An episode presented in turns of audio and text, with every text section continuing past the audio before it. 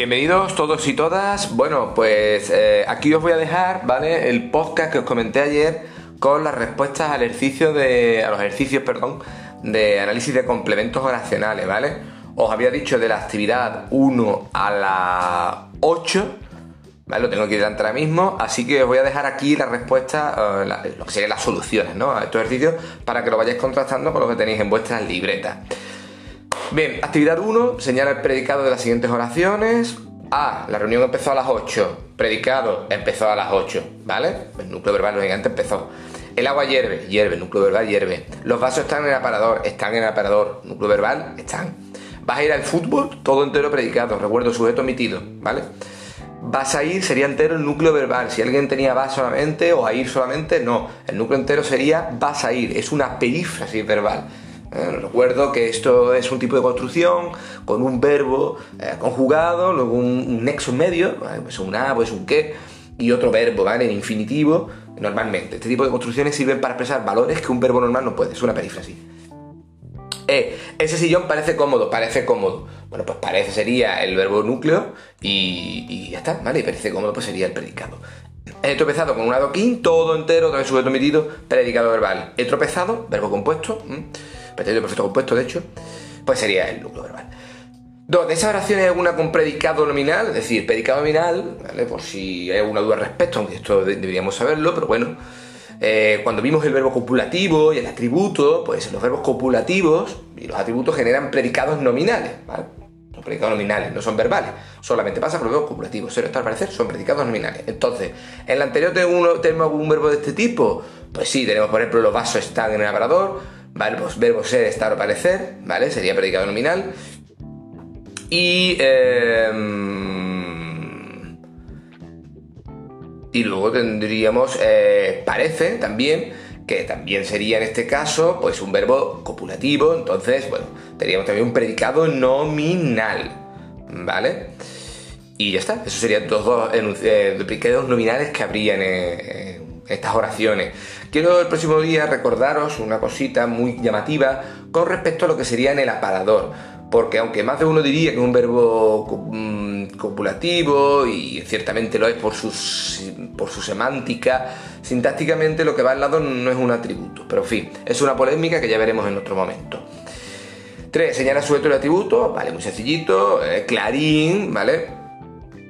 Era el seudónimo de Leopoldo Alas Clarín, pues cogemos Clarín como sujeto y el atributo sería el seudónimo de Leopoldo Alas Clarín. La carrocería es de plástico, sujeto a la carrocería, de plástico atributo. Querer es poder. Recuerdo, esto podría ser también un ejemplo eh, de oración ecuacional. La oración ecuacional pasa mucho con las oraciones con verbos copulativos, que tú das la vuelta y podría funcionar, ¿vale? Ya depende de la interpretación que le demos. En este caso, querer es poder o poder es querer, pues prácticamente podría ser sinónimo. Si alguien lo ha puesto, no hay ningún problema, ¿vale? Sujeto y atributo indistintamente.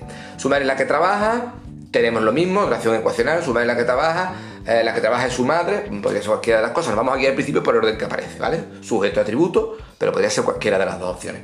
Su madre es Aurora lo mismo, el café está que echa bombas, eh, que echa bombas está el café, mm, sería más raro, pero bueno, si alguien lo ha puesto como ecuacional, ¿vale? Con orden indistinto, no pasa nada. Esta tarta está de miedo, de miedo está esta tarta, salvo que fuéramos Yoda, el bichito verde de Star Wars, en principio no tendría mucho sentido que le diéramos la vuelta. Así que vamos a guiarnos por orden que tiene, esta tarta, sujeto, de miedo, atributo. 4. Señala el complemento directo de las oraciones si lo tienen. A. Los coches invaden la acera. Pues bueno, aquí tenemos el complemento directo, la acera, la invaden. Hoy he conocido a su novia, hoy la he conocido, recuerdo, complemento directo de personas, ¿vale? ¿Qué asientos prefieres? ¿Tú prefieres asientos? ¿Los prefieres? Asientos complemento directo, ¿vale? Esa gallina cacarea todas horas. No hay nada, es un verbo intransitivo. Los verbos intransitivos son aquellos que no tienen complemento directo. Los transitivos son los que tienen complemento directo, ¿vale? Tú una cosita que deberías saber, pero bueno, si no lo sabemos no pasa absolutamente nada. Vamos, que no tiene complemento directo. Se puso un clavel en la oreja. Eh, se lo puso, ¿no? Un clavel, complemento directo, está claro. El conductor insultó al guardia, el conductor lo insultó, complemento directo de persona. Maestro, yo soy leísta y he puesto el insulto. Vale, lo aceptamos, recordemos lo del leísmo aceptado. Pon la botella en el congelador. Ponla. Complemento directo la botella. ¿Te lo han dicho ya? Lo complemento directo. Además ya está sustituido. Ella quiere que regreses pronto. Ella los quiere. Este es un tipo de subordinada, sustantiva, de complemento directo, todavía no lo hemos visto y demás. Así que bueno, si alguien tiene fallo en esta oración, no pasa absolutamente nada. ¿Vale? Esto todavía queda mucho para verlo. 5. La siguiente oración es atributo complemento predicativo. Venga, vamos más rapidito. Pues el tendedero se puso, el tendero, perdón, eh, se puso furioso. Pues bueno, aquí tendríamos eh, un complemento predicativo. ¿Vale? Tenemos un complemento predicativo porque nos dice algo sobre el, sobre el sujeto y nos dice también algo sobre el verbo, ¿vale? El tendedero acudió furioso. Eh, yo diría también aquí un verbo claramente predicativo, perdón, un complemento claramente predicativo. En el pueblo Juan vive ya tranquilo. También podría completo predicativo. El toro resultó manso, completo predicativo. El toro acometió muy bravo, predicativo. Llegamos a la cumbre rendido, predicativo. Acuéstate estirado, predicativo. Eh, acuéstate estirado en la cama, eh, predicativo como he dicho. La plaza quedó desierta, predicativo. Juan se quedó allí impaciente, predicativo. Juana llegó descalza al arroyo. Juana llegó descalza al arroyo. Esa oración parece que no está bien. Bueno. Bien, si os fijáis, todo lo que he dicho son complementos predicativos, ¿no? Bueno, qué raro porque nos pregunta al principio lo de atributos, ¿cierto? La diferencia entre el complemento predicativo y ciertos atributos, según qué verbos, que en vuestro libro algunos os como verbos semicopulativos, que no lo hemos visto, es muy fina, muy delgada esa frontera, ¿vale? Así que si alguno en algún caso ha puesto atributo, ¿vale? Pensando que ese verbo podría ser un verbo copulativo, bueno, más bien semicopulativo, como he dicho, sería perfectamente posible. Igual que también puede ser complementos predicativos, ¿vale? Que recuerdo, eran adjetivos que modifican al sujeto, nos dicen algo y también informan sobre algo del verbo, ¿vale? Así que bueno, es una cuestión ahí muy delicada. 6. Localiza complemento indirecto si lo hay. Ha enviado una circular a los lectores. Se les ha enviado, ¿vale? una circular. Sería complemento directo, a los lectores complemento indirecto, lo hay. Traigo unas pastillas para pilar, le traigo unas pastillas para pilar, complemento indirecto. Traigo unas pastillas para el catarro. ¿Eso qué sería? ¿Complemento indirecto o complemento circunstancial de finalidad? Complemento circunstancial de finalidad, ¿vale? Porque no tiene sentido. Le traigo unas pastillas para el catarro y el catarro, gracias, gracias por las pastillas. No, ¿vale? Complemento circunstancial de finalidad. Guarda el balón para el domingo, lo mismo. Complemento circunstancial de finalidad, de objetivo, ¿vale? Incluso de tiempo, ¿no? Responde bien al tratamiento. ¿Mm? Eh, esto sería un complemento régimen. Responder a, responder a algo, responderle a Juanito. Respondió a Juanito, ¿vale? Eh, le respondió, ¿no? Vale. Pero si no, en este caso no. Responde bien al profesor. Aquí sí, le respondió bien. Le respondió bien. ¿A quién? Al profesor. Le respondió bien una pregunta. Una pregunta sería complemento directo. Al profesor complemento indirecto. Le responde bien. Complemento indirecto. Perfecto. 7. Diga qué clase de complementos verbales en las siguientes oraciones. Bien, vamos allá. Las oficinas ocupan dos pisos. Vale. Tenemos el sujeto, tenemos un predicado, dos pisos sería complemento directo, en ese edificio complemento circunstancial del lugar. El diputado interpelará al ministro en la sesión de mañana. El diputado eh, lo interpelará, completo directo de persona. Si alguien me ha puesto a leer, lo mismo de siempre, le hemos aceptado al ministro. Y en la sesión de mañana, completo circunstancial de tiempo, ¿vale? También de lugar, si entendéis como en la sesión dentro del edificio. La caminata me ha dejado los pies doloridos. Bueno, pues tienes un complemento indirecto, o sea, curiosamente antepuesto al verbo, me ha dejado, si el verbo núcleo, los pies doloridos, eh, pues sería complemento directo. Rompí con un martillo la cadena rompí verbo núcleo con un martillo, sería completo circunstancial de instrumento y la cadena la rompí, ¿vale? Con un martillo, completo directo. Vio una tragedia en el teatro de media. La vio, la tragedia, ¿vale? Completo directo, en el teatro de media, completo circunstancial del lugar. El sábado por la mañana Pilar dio una explicación sincera, Luis. Pilar, eh, bueno, cuidado con estas oraciones, que es alguna vez lo que he dicho, que no al modo caballo de feria, ¿vale? Que empezáis a ver la oración y conforme la estáis viendo, ya empezáis el primer sujeto. No, cuidado porque esta oración sería pregunta trampa. Es como si yo digo todos los días Juan va al médico. Todos los días que el sujeto, cuidado, trampita. Aquí tenéis la siguiente trampa.